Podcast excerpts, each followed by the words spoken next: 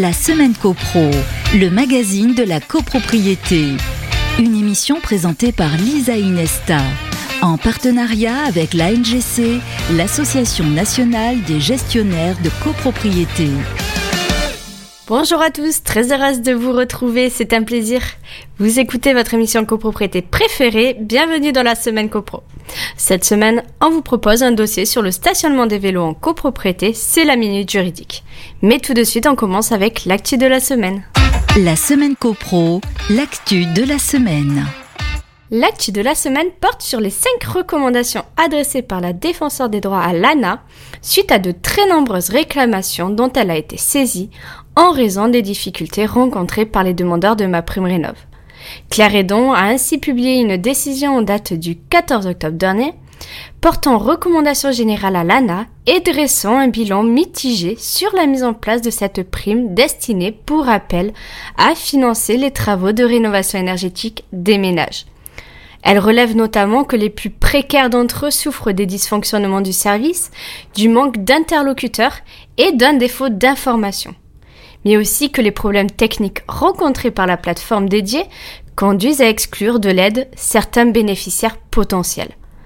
En conséquence, la défenseur des droits demande à l'agence de mettre en place les mesures de nature à résoudre définitivement les difficultés techniques affectant sa plateforme de dépôt des dossiers de demande d'aide, de diminuer les délais de traitement des dossiers confrontés à des difficultés, de renforcer l'information des usagers, notamment par la mise en place d'interlocuteurs qualifiés voués à assurer un meilleur suivi des dossiers et des réclamations, et par la communication dans les décisions des éléments d'analyse de nature à les justifier de mettre en place un autre mode de dépôt des demandes en complément de la procédure dématérialisée qui devrait rester facultative. Cette tâche incomberait au ministère de tutelle.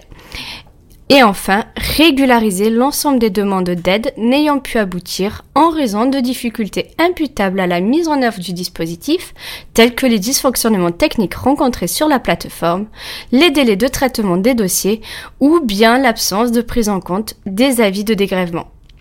L'ANA n'a pas encore répondu à cette décision. Les suites qu'elle entend donner à ces recommandations sont attendues avant le 14 janvier 2023 l'Agence nationale pour l'amélioration de l'habitat disposant en effet d'un délai de trois mois pour ce faire. Ainsi va l'actualité. On passe à la minute juridique. La semaine copro, la minute juridique. En 2021, les Français ont acheté plus de vélos que de voitures. Voilà donc un sujet qui tombe à pic, puisque l'on va parler aujourd'hui du stationnement des vélos en copropriété. Selon les nouvelles dispositions bientôt en vigueur qui viennent d'être étendues, il est prévu qu'à l'occasion de la construction de certains immeubles dont l'autorisation d'urbanisme a été déposée à compter du 26 décembre 2022 ou bien à l'occasion de la réalisation à partir de cette même date de travaux sur un parc de stationnement de certains immeubles, le dit bâtiment doit être équipé d'au moins un espace réservé au stationnement sécurisé des vélos. Il va s'agir notamment de la construction d'un ensemble d'habitations équipées de places de stationnement individuelles couvertes ou d'accès sécurisé. C'est aussi l'hypothèse d'un immeuble ou groupe d'immeubles collectifs d'habitation dans lequel sont réalisés des travaux sur son parc de stationnement équipé d'au moins 10 places individuelles. Dans ce cas de figure, le rapport entre le coût total prévisionnel des travaux et la valeur déterminée du ou des bâtiments doit être supérieur ou égal à 2%. Concernant les seuls travaux sur parc de stationnement, deux exceptions ont été introduites. D'une part, lorsqu'aucun espace disponible susceptible d'accueillir les infrastructures requises n'est accessible par un cycliste depuis l'espace public, sauf à pouvoir être raisonnablement adapté pour être emprunté par ce dernier en toute sécurité. La deuxième hypothèse concerne celle dans laquelle la réduction du nombre de places de stationnement automobile qui en résulterait serait incompatible avec les obligations minimales imposées par le plan local d'urbanisme. Il est par ailleurs précisé que lorsque le stationnement sécurisé des vélos est réalisé par la transformation de places de stationnement automobile existantes et louées, L'installation des infrastructures ne peut être réalisée pendant le cours des contrats de location, sauf bien sûr en cas d'accord du locataire concerné. Les infrastructures de vélo doivent être situées ou réparties, de préférence au rez-de-chaussée ou au premier sous-sol du parc de stationnement. En réalité, le degré de sécurisation varie selon que les installations sont utilisées d'une part par les habitants ou les personnes travaillant dans les lieux ou, d'autre part, par les usagers ou la clientèle. S'agissant des habitants, l'espace réservé au stationnement des vélos peut aussi consister en un local extérieur au bâtiment, couvert, éclairé et clos, situé sur la même unité foncière. En tout état de cause, il doit disposer 1. de dispositifs fixes permettant de stabiliser et d'attacher les vélos par le cadre et au moins une roue. 2. d'un système de fermeture sécurisé. 3. d'une surface par emplacement d'au moins 1,50 m2 hors dégagement. 4. D'au moins un emplacement par logement jusqu'à deux pièces principales et deux emplacements par logement à partir de trois pièces principales pour les immeubles neufs. Et d'au moins un emplacement par logement pour les parcs de stationnement déjà existants. Mais avec, quoi qu'il arrive, un seuil minimal absolu de deux emplacements.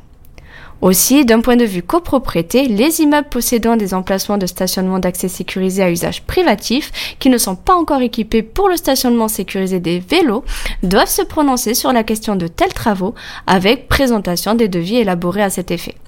Il est également possible que ce projet soit porté et financé par un seul copropriétaire sous réserve d'obtenir l'autorisation de l'Assemblée générale à la majorité simple dès lors qu'il s'agit d'une partie commune, mais aussi que ces travaux n'affectent pas la structure, la destination ou les éléments d'équipement essentiels de l'immeuble et, enfin, qu'ils ne mettent bien évidemment pas en cause la sécurité des occupants. Pour finir, si jamais cette chronique vous a convaincu de franchir le cap, vous serez sans doute intéressé de savoir que l'ANA peut accorder, à titre expérimental, une subvention au syndicat des copropriétaires engageant des travaux de restructuration d'un local non affecté à un usage d'habitation afin de lui donner un usage commun à la copropriété, tel que justement celui de local destiné au stationnement des vélos. Un grand merci à tous pour votre écoute et votre fidélité. On vous dit à mercredi prochain 14h sur les ondes de Radio Imo. D'ici là, portez-vous bien et faites de la copro. La Semaine CoPro, une émission à réécouter et télécharger sur le site et l'appli radio.imo et sur toutes les plateformes de streaming.